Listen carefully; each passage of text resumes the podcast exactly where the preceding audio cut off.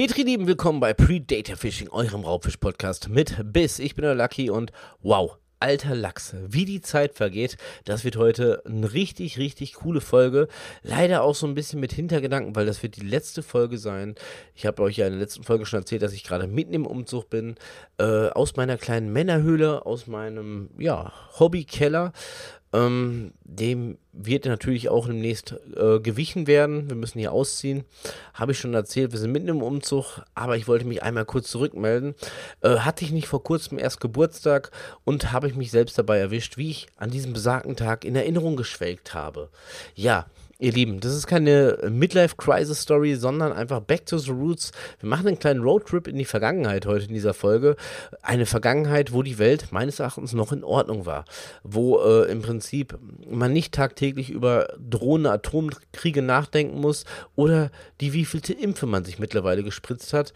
Nicht zu vergleichen, eine Zeit, wo man sich nicht genieren musste, wenn man morgens als kleiner Stöppel vor der Schule zum Bäcker gegangen ist und ein Negerkussbrötchen bestellt hat. Ja, jetzt habe ich schon wieder irgendwie so ein Brainstorming äh, abgerissen. So war das aber damals. Und es war eine geile Zeit. Es war eine verrückte Zeit. Und äh, es war auch eine Zeit, ja, der eine oder andere mag es kennen. Äh, auch ich bin damals sehr oft und ergiebig feiern gegangen. und habe zur Hymne von äh, Eiffel 65, Blue hieß sie damals, mein Bestes gegeben. Auf den Tischen, auf der Tanzfläche, bis der ein oder andere Gast vielleicht auf die Idee kam, den Notarzt zu rufen, weil er dachte, der Junge kriegt gleich einen Epilepsie, ne? So war das aber, aber es war eine verrückt geile Zeit. Und ich wollte einfach mal in dieser kleinen Folge ein bisschen zurückdenken, ein bisschen zurückreden, äh, ein bisschen zurückdenken. Äh, auch zum Thema, wie der kleine Lucky eigentlich zum Angel gekommen ist. Ich habe in einer anderen Podcast-Folge vielleicht schon mal erwähnt. Es hat sehr, sehr viel mit privatem Zeug zu tun, sehr viel mit Verwandtschaft, mit meinem Onkel zusammen. Ohne ihn würde es dieses ganze Projekt nicht geben. Gott sei ihm gnädig, weil mein lieber Onkel liegt jetzt auch schon, ja, seit einiger Zeit unter der Erde. Ähm, ich hoffe, er hört da oben vielleicht die eine oder andere Folge. Ich denke auf jeden Fall an dich und ich gehe immer noch angeln. Das sollte mal gesagt sein. Du hast damals diese Leidenschaft in mir empfacht und das ist ja auch ein ganz großes Wort. Angeln ist Leidenschaft. Ja, Angeln ist nicht, wer fängt den größten, wer fängt die meisten Fische. Fangen wir erstmal so damit an. Angeln ist Leidenschaft. Wenn euch einmal dieses Angelfieber gepackt hat, dann lässt euch das auch nicht mehr los. Egal, ob Leute halt versterben, die für euch eigentlich äh, ein ausschlaggebender Punkt waren, um angeln zu gehen. Egal, ob die ganze Welt gegen euch ist oder diverse Tierschutzorganisationen hier in Deutschland. Wenn du einmal Angler bist, bist du Angeln. Und jetzt einfach mal, würde ich sagen, schnallt bitte einfach mal eure Gurte stramm, lehnt euch zurück, gebt euch den Podcast auf die äh, Ohren, denn wir starten jetzt. Und wir starten jetzt in eine Zeit zurück, um 1990 rum, zu meinem aller, aller, aller, aller, aller, aller, ersten Angeltrip. Wow. Zu meinem allerersten Angeltrip damals auf der schönen Nordseeinsel Texel. Ja, ich war eigentlich in jeglicher Freizeit, die ich damals hatte, äh, im ja, eigentlich schon immer, seitdem ich auf der Welt war, wurde ich mitgeschleppt, damals verschleppt, danach auch freiwillig, immer wieder gerne auf unserem Campingplatz, weil meine Verwandtschaft hat seit 70 Jahren da einen Wohnwagen und so bin ich, ihr Lieben, so bin ich ans Angeln gekommen. Das hatte noch gar nichts mit den Süßwasserräubern zu tun, mit dem Forellenangeln, mit dem Hechtangeln oder sonst irgendwas. Nein, damals war das Meer mein A und O und auch heutzutage juckt es mich noch in den Fingern, mit dem heutigen Wissensstandard zum Beispiel das eine oder andere äh, Fischilein da raus zum Langgang zu überreden.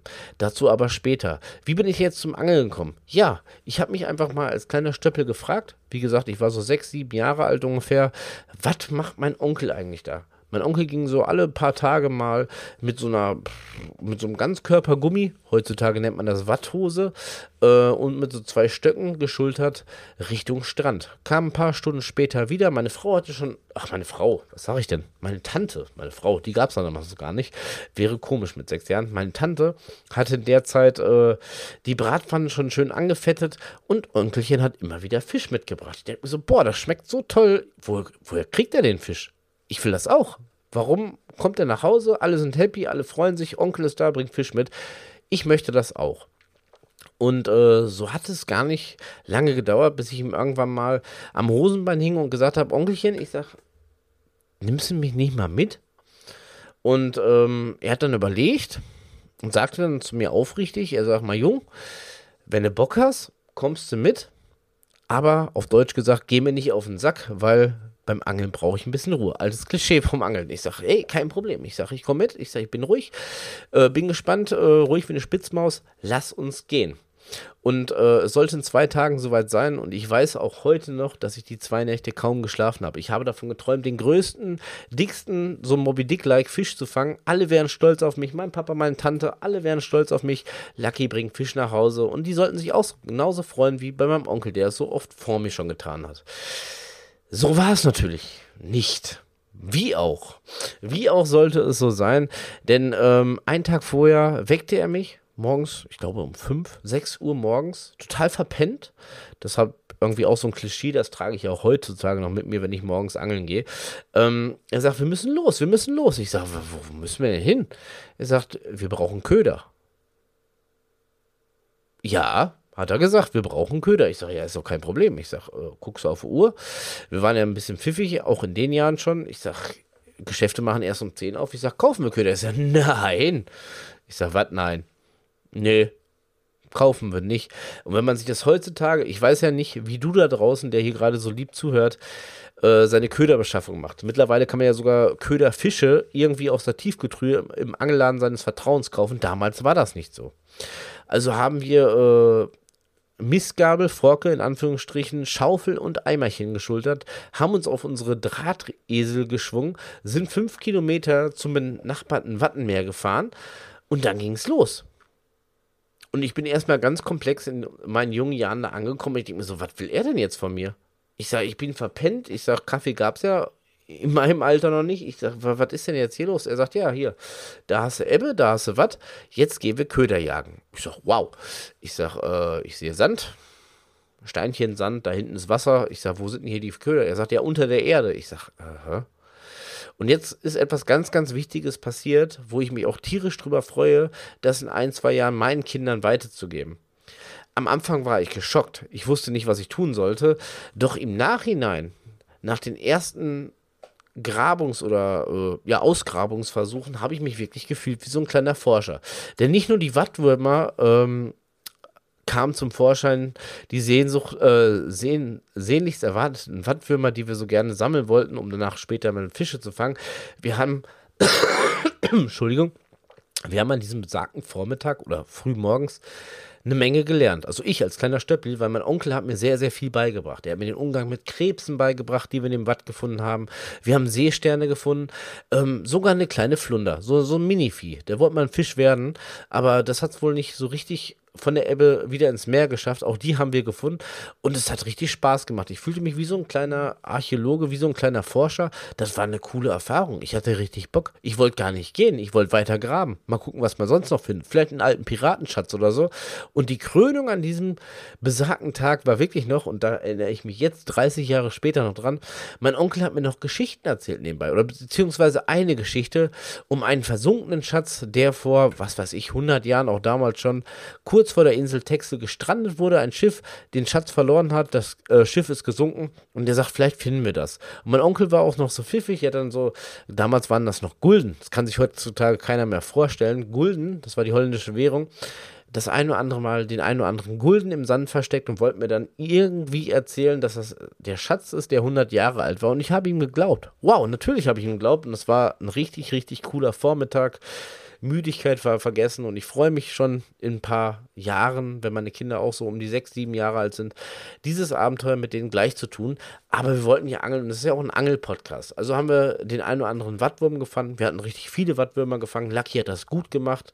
Ich äh, klopfe mal auch heute noch selbst auf die Schulter. War gar nicht so schlecht. Und am nächsten Tag sollte es dann losgehen. Denn ihr Lieben, damals war es so, ich weiß gar nicht, wie es heutzutage ist, aber damals war es so Richtung Brandungsangeln. Brandungsangeln ging erst ab 18 Uhr. Vorher nicht, weil da waren die Badegäste da. Und wer will schon äh, Karl-Heinz Feinripp Schlüppi am Haken haben? Also ab 18 Uhr durfte frei geangelt werden. Man brauchte keinen Angelschein, man brauchte gar nichts. Wunderbar, wundertoll, ähm, dachte ich mir. Denn wer angeln will, der muss auch ein bisschen arbeiten. Und mein Onkel hat da überhaupt nicht irgendwie Mitleid gezeigt. Er hat gesagt, du willst angeln, hier hast du eine Route, hier hast du damals noch aus Stahl gefertigten äh, Angelständer. Die Tacklebox nehme ich und die anderen Routen und die Ständer, aber das trägst du selber, wenn du angeln willst.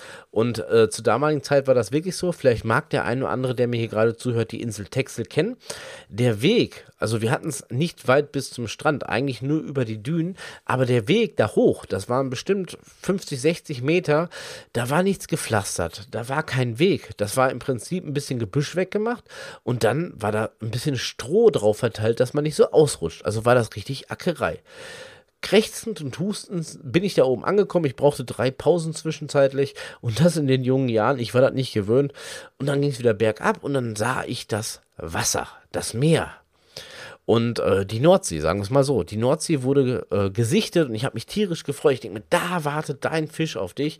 Und bin da total runtergespurtet, die Route fast verloren ans Wasser. Mein Onkel, äh, ja, hat sich ein bisschen Zeit gelassen, kam zehn Minuten später, sagte, okay, jetzt geht's los. Zack, Routenstände ab in Sand.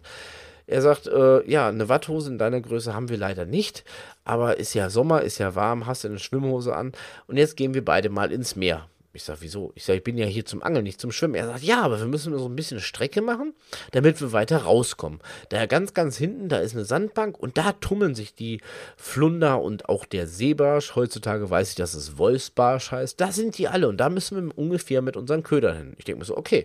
Ich sage, äh, hört sich erstmal gar nicht so spannend an. Ich sage, aber egal, ich folge dir und habe dann wirklich meinen ersten Auswurf mit einer Brandungsroute gemacht. Habe leider vergessen, den Bügel aufzunehmen zu machen. Das Ding ist mir fast in den Schädel gescheppert. Vor allem, man hatte so ein Birnengrundblei mit so ein paar Stacheln da dran, das hätte richtig wehgetan. Aber nach dem zweiten, dritten Versuch flog auch meine Route zumindest so 15, 20 Meter weit. Hey, wir waren jung. Was soll's? Meine Route lag draußen und mein Onkel, der zeigte mir dann mal, wie man das richtig macht und ich war damals schon richtig fasziniert davon.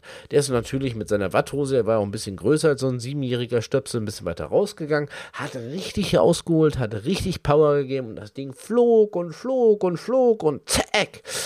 Punkt genau. Punktlandung, zack, der Köder saß, machte den Bügel nicht zu, nein, darf man nicht, sonst zieht man den Köder hinter sich her, sondern schleppt da im Prinzip äh, die Route hinter sich her. Ich habe das gleich getan, die Angelrouten in den Ständer gesetzt und ich dachte mir so, okay, ich bin gallig, wo ist der Fisch? Nicht da. Er sagte, jetzt müssen wir warten. Ich sage, was ist denn das für ein Scheiß? Ich sage, wie warten? Und das war ja, ein bisschen blöde. Und da mache ich mir auch heutzutage noch so ein bisschen Sorgen, wenn ich mit meinen Kids äh, das erste Mal wirklich auch dieses Brandungsangeln. Ich meine, mittlerweile weiß ich, man kann auch Brandungsangeln aktiv befischen. Damals war es einfach nur eine Hakenkette, ein paar Wattwürmer dran, Birnblei unten dran, rauspfeffern und warten. Und das war damals für so einen 6-, 7-Jährigen war das schon echt langweilig. Wow, war das langweilig. Ich habe angefangen, so einen Sandburg zu bauen, ein Loch zu bauen. Und dann ist etwas passiert, dass alles andere, die ganze Langeweile, das Frühausstehen, etc. ppb äh, vom Vortag wettgemacht hat, denn die Routenspitze wurde zum allerersten Mal krumm. Und nicht seine, sondern meine. Meine Routenspitze war krumm.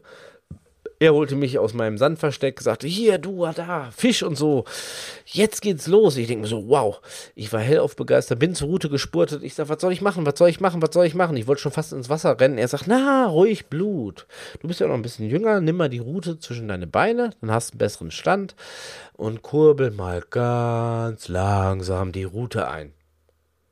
Okay, wenn er mir sagt, ich tue das, ich habe eigentlich nicht viel gespürt, äh, dass da irgendwie was dran sein sollte, vor allem nicht der besagte Moby Dick Traumfisch, den ich meiner Frau im, ach, meiner Frau, warum sage ich denn immer meiner Frau, ja, Schatz, ich liebe dich, aber meiner Tante in den Träumen versprochen habe, darum ging's.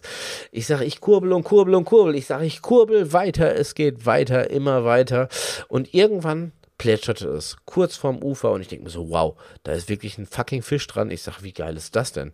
Und ab da, mein Lieben, war es wirklich so, ich war absolut hin und weg von der Angelei, ähm, habe meine erste Flunder gefangen. Sehr, sehr cool, meinen ersten Plattfisch, hat mich tierisch gefreut. Und der Tag sollte natürlich damit nicht zu Ende sein. Mein Onkel machte es mir gleich, ich glaube, eine halbe Stunde später war auch seine Route äh, krumm. Zum Heimsetzen hatte er gleich zwei Fische dran, aber es sei ihm gegönnt. Hey, der hat bestimmt schon 30 Jahre Angelerfahrung. Das war unser erster Tag. Wir hatten unseren ersten Fisch und das auch noch vor ihm. Wow, sehr cooles Erlebnis.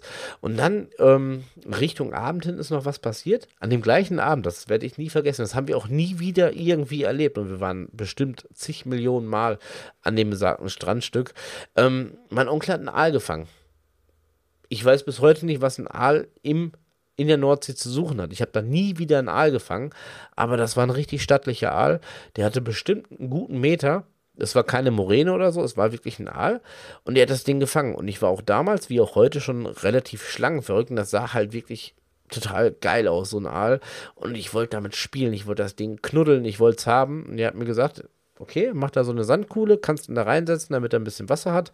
Und dann kannst du damit ein bisschen äh, üben, spielen, kuscheln. Ist ja auch egal, was du damit machst.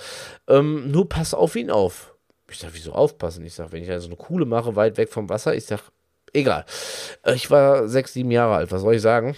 Hab da mal im Windesalter so eine kleine Kuhle ausgehoben. Unten natürlich äh, durch den äh, Ebbestand kam das Wasser hoch. Die Grube war gut gefüllt mit Wasser. All da rein. Ich hatte Spaß und habe auf den nächsten Biss gewartet. Der sollte auch kommen. Wir haben noch zwei, drei äh, Aktionen an der Route gehabt, zwei, drei Fische gefangen und irgendwann sagte mein Onkel zu mir, okay, jetzt reicht's, wir haben mehr als genug gefangen, wir gehen jetzt nach Hause, dann gibt's nachher lecker selbstgefangenen Fisch. Ich sag, oh, selbst gefangen. Ja, geil, ich freue mich, super cool. Und äh, wollte schon mit ihm losstapfen und er sagt, du hast nicht was vergessen? Ich sag, oh, ich sag, der Aal, der Aal. Der Aal aus meinem Schlammloch. Ich zurückgewetzt, schaute, schaute nochmal, es war kein Aal da. Es hatte mir zu dem Zeitpunkt niemand gesagt, dass Aale kurze Strecken auch über Land hinweglegen konnten. Und somit war der Aal weg und mein Onkel war wirklich tierisch enttäuscht, weil er hatte, glaube ich, auch vorher noch nie einen Aal aus der Nordsee gefangen. Der Fisch war weg. Sollte so sein. Macht nichts. Egal. Route geschultert. Ich war mehr als glücklich, mehr als motiviert. Ein bisschen traurig wegen dem Aal. Mein Onkel, glaube ich, mehr als ich. Der Fisch war halt weg. Aber wir machen uns wieder auf Richtung Wurmwagen. Und jetzt ist Folgendes passiert, und das ist ein ganz, ganz heikles Thema, wo ich dich gerne da draußen äh, bitten würde, diese Podcast-Folge lieben gerne zu kommentieren, wie du das siehst. Weil, bevor man einen Fisch isst, wenn man ihn aus dem Meer herausgezogen hat oder auch aus dem Forellenteich seines Vertrauens oder auch aus dem Süßwasser, dann muss man ihn nicht nur weitgerecht töten. Der Fisch hat ja Innereien. Und jetzt ist etwas passiert, damit hatte ich damals überhaupt nicht gerechnet, weil mein Onkel hat gesagt, ähm, wir müssen da hinten noch zum Waschhäuschen, weil wir müssen die Fische ja noch ausnehmen. Ich sage, aus was? Aus Sitzplatz, das kenne ich vom Hund, aber wieso ausnehmen? Ja, hat er mir auch gesagt, wegen Essen und wir wollen den gleich in die Pfanne und der hat ja inne rein und das muss alles raus. Ich denke so, wow. Ich sage, okay. Wie gesagt, wichtiges Thema, schreibt gerne in die Kommentare, wie ihr das seht, ob man Kinder mit sechs, sieben Jahren sowas zeigen sollte. Ich muss sagen, mich hat es definitiv nicht fürs Leben äh, verdorben, auch wenn ich an dem besagten Abend äh, ein bisschen Skrupel hatte, da irgendwie mit dem Messer rumzulantieren und das ganze Blut und sonst irgendwas. Aber äh, nach dem zweiten, dritten, vierten, fünften, sechstausendsten Mal habe ich mich dran gewöhnt. Ist gar nicht so schlimm, Fisch auszunehmen. Ähm, Würde mich mal interessieren, wie ihr das seht. Ähm, ist das zu jung? Sollte man das später machen? Sollte man das eventuell auch so beibehalten. Ich fand es im Endeffekt, hat es mich nicht kaputt gemacht und es war eine Lektion fürs Leben. Also haben wir die Fische auch weitgerecht ausgenommen, weitgerecht natürlich vorher betäubt, getötet und danach ging es auf zum Campingplatz. Und mein Onkel, Riesenrespekt und Dankeschön nochmal dafür, hat mir den größten Fisch aus der Kühlbox zur Hand gegeben. Damit bin ich stolz wie Oskar zu meiner Tante und sagt, Tante, Tante, nicht Frau, Tante, schau mal, den hab ich gefangen. Ja, ich war stolz. Und ich war angelfixiert, darf man sagen. Meine Leidenschaft keinte mich auf. Ich bin ab dem Tag, jeden Tag, wenn ich in Texel war, oder auf Texel war, ist ja eine Insel, ähm, mitgegangen, wo es ging zum Angeln. Wie gesagt, heutzutage mit dem heutigen Wissensstand, wir hätten, glaube ich, noch so viel mehr ausprobieren können. Bei uns war es einfach safe, eine äh, passive Route, ein paar Haken unten dran, Birnblei, ein paar Wattwürmer und wir haben trotzdem gefangen. Was soll man sagen? Wir haben trotzdem gefangen und äh, ein, zwei, drei Jahre später ist äh, Folgendes passiert, was mich komplett angelgeschädigt hat, denn wir sind einen Tag mal Hornecht angeln gegangen. Kannte ich noch gar nicht, Hornechte, habe ich noch nie gehört. Sollten so Fische mit einem Schnabel sein, ähnlich wie Enten oder sowas, was Prähistorisches. Ich sage, klar, bin ich dabei. Und ähm, mein Onkel, muss mal ganz kurz gucken, ich habe hier irgendwo noch Zigaretten liegen gehabt, hier.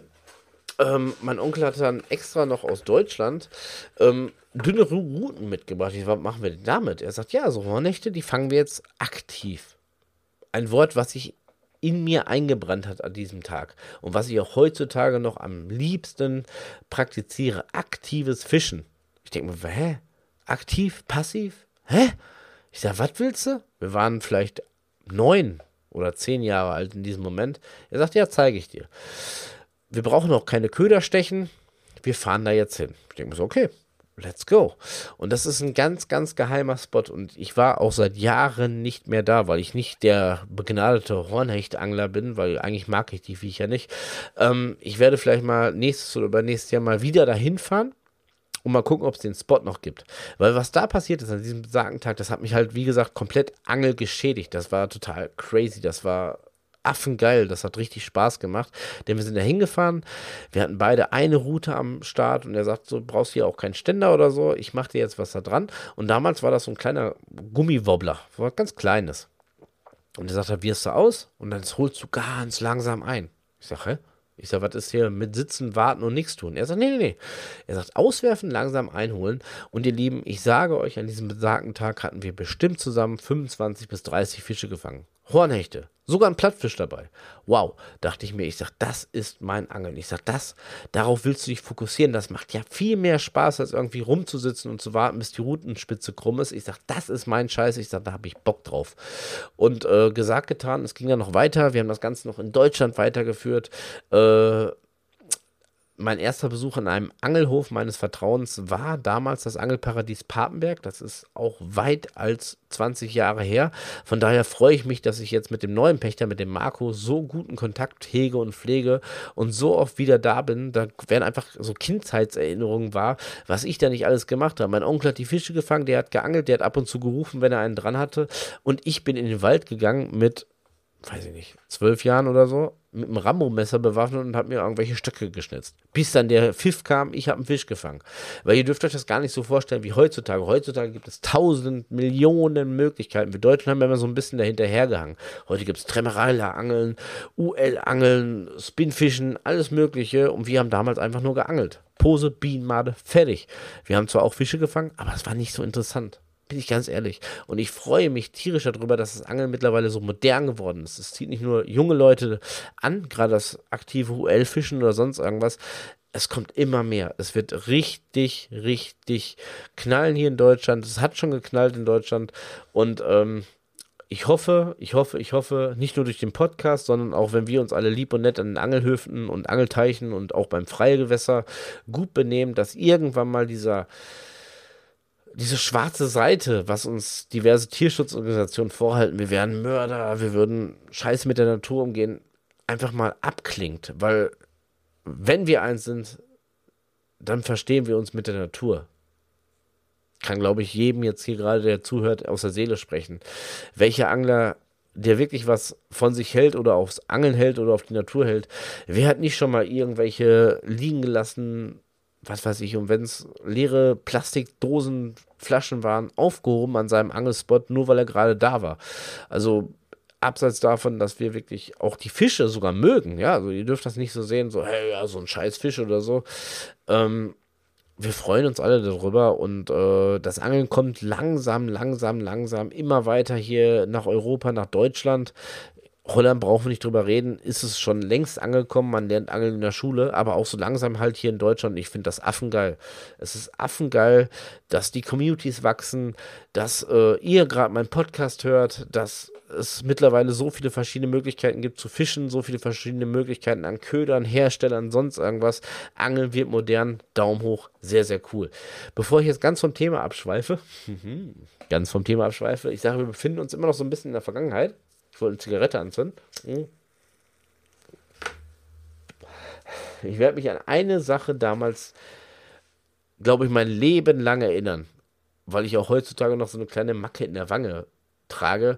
Das war meines Erachtens mein schlimmster Angelunfall, den ich schon in jungen Jahren jemals erlebt habe, weil es war genau die gleiche Szene. Klein Lucky, ungeduldig, kleines Kind, okay. Wir haben ihr kennt das mit den Mittagsflauten an Angelhöfen, saßen auch am Angelparadies Papenberg und ähm, es ging halt gegen Mittag nichts. Nein, es ging nichts. Hm. Und mein Onkel fing an, Teig zu kneten, um ein wenig aktiv zu fischen. Sehr coole Sache, außerdem funktioniert auch heutzutage noch. Ähm, und sagte mir, glaube ich, fünf, sechs, sieben Mal, ich sollte, wenn er auswirft, hinter ihm weggehen. Na klar, Fünfmal hat es funktioniert. Beim sechsten Mal hatte ich den Teig plus Haken, plus Schnur, alles in meiner Wange hängen. Das ist kein Scheiß. Und durch den Auswurf, der gerade durchgeführt wurde, wäre ich sogar noch fast ins Wasser geflogen, weil ich da einfach hinterhergehangen bin. So, so die Wange so brrr, hing dann so äh, mit dem Haken. Und das tat A, scheiße weh. B, war das ein ganzes Prozedere, das Ding da rauszupummeln. Und es war eine Lehre fürs Leben. Sollte man doch nicht, doch lieber auf erwachsene Menschen hören? Und das ist wieder so ein Punkt, jetzt gerade, wo ich so ein bisschen abschweife vom Angeln. Wie gesagt, Vergangenheit, okay, es war alles cool. Zur Gegenwart. Mh. Hm. Mittlerweile bin ich zwar auch nicht mehr der Jüngste, aber ich meines Erachtens gehöre ich noch nicht ganz so zum alten Eisen. Aber trotzdem finde ich es sehr, sehr erschreckend, wenn man so heutzutage durch Stadt geht oder sonst irgendwas, ähm, wie sich die Jugend und die Kinder, sagen wir mal, noch vor der Jugend gegenüber erwachsenen oder älteren Menschen verhalten. Das, das ist richtig krass.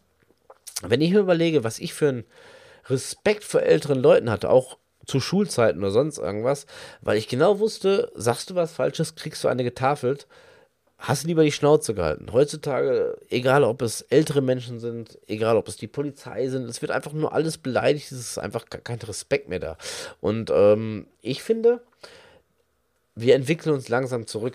Jetzt kommt ein großes Thema, es ist ein drohender Atomkrieg. Wow, geil.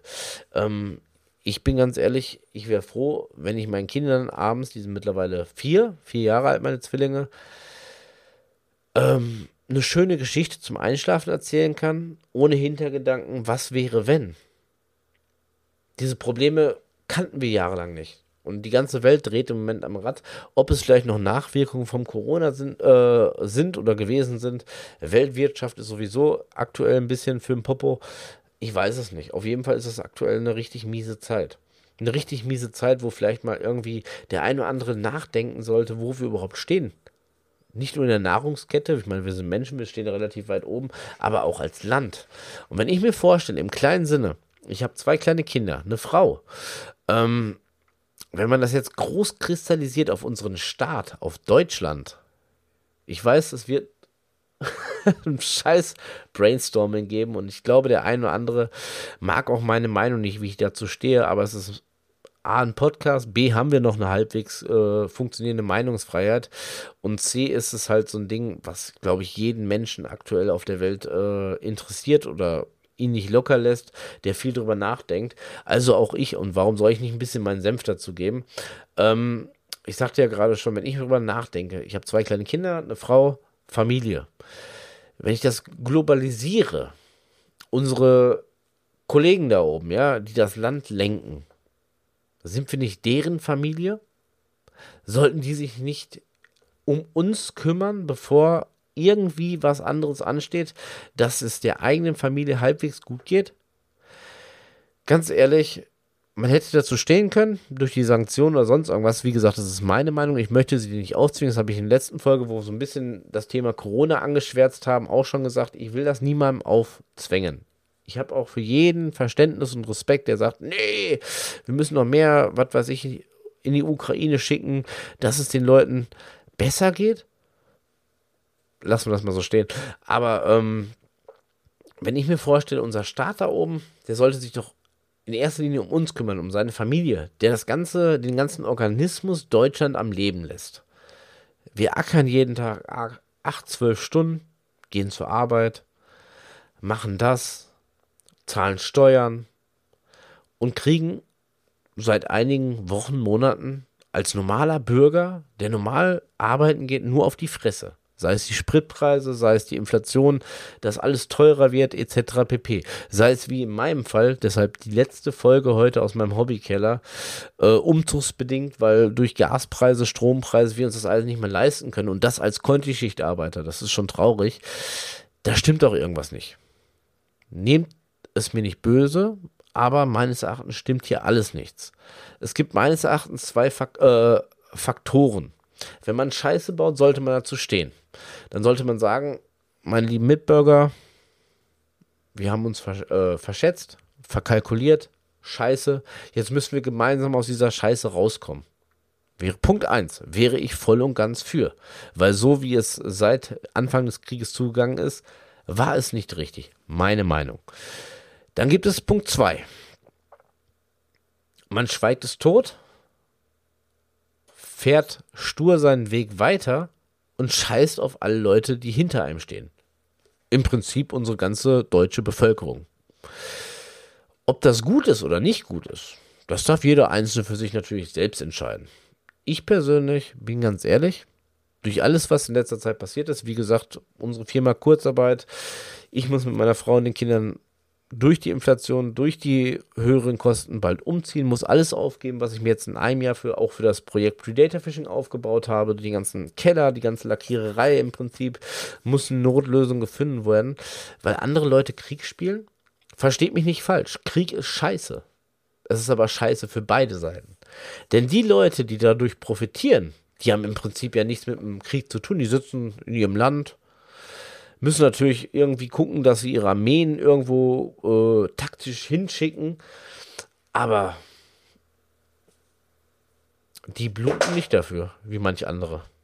Und das finde ich falsch. Das finde ich richtig falsch. Und ähm, ich werde jetzt auch, bevor ich das noch weiter ausschreite, diese Podcast-Folge heute beenden. Weil, wenn ich einmal auf diesem Thema hängen geblieben bin, durch den ganzen Scheiß, der im Moment passiert, durch den ganzen Shit, den wir uns auch selber zumuten müssen, deswegen, es klingt vielleicht ein bisschen egozentrisch, aber ich möchte das auch nicht weiter ausschwafeln. Ähm, bin ich zu einem Punkt gekommen, was sehr, sehr wichtig ist. Wird am Morgen starten, denke ich mal. Mhm. Denn ich habe mir gedacht,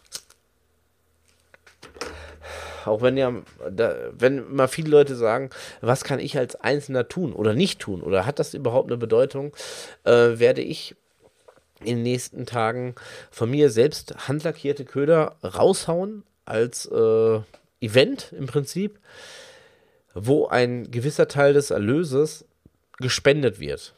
Weil wir stehen kurz vor Weihnachten. Ich denke mal, ich bin nicht der Einzige, der im Moment Kurzarbeit äh, oder auch den äh, Job zu verlieren, dass das androht durch die Kosten und sonst irgendwas, was hier gerade im Moment auf der Welt abgeht, die drehen eh alle am Rad, äh, habe ich mir folgendes überlegt. Ich werde eine Weihnachts-Special-Edition von meinen Forellenköder machen, von den Spoons machen, werde die verkaufen und ein gewisser Teil, wenn ihr Bock drauf habt, der geht irgendwie in einen guten Erlös, dass vielleicht dem einen oder anderen Kind geholfen wird, ein schönes Weihnachten zu feiern, wenn Papa einfach gar keine Kohle mehr verdient und die Eltern irgendwie an der Existenz äh, den Glauben verlieren, weil sie nicht wissen, wie es weitergeht. Von daher, Dankeschön wie gesagt, äh, bei mir jetzt auch aktuell mit dem Umzug und so, ich muss die ganze Technik und so alles noch in die neue Wohnung bringen. Es kann nach wie vor sein, dass es nicht regelmäßig Podcast-Folgen gibt, aber es wird auf jeden Fall irgendwie was zu gucken, zu hören gehen, Infos geben. Checkt dafür meinen Instagram-Kanal aus, predator-fishing-nrw oder auf der offiziellen Homepage www.predatorfishing.net, wo auch die Köder dann zu kaufen sind. Schaut mal vorbei, ich würde mich freuen. In diesem Sinne, Petri Dank fürs Reinhören. Ich bin raus, euer Lucky. Ciao, bis dann.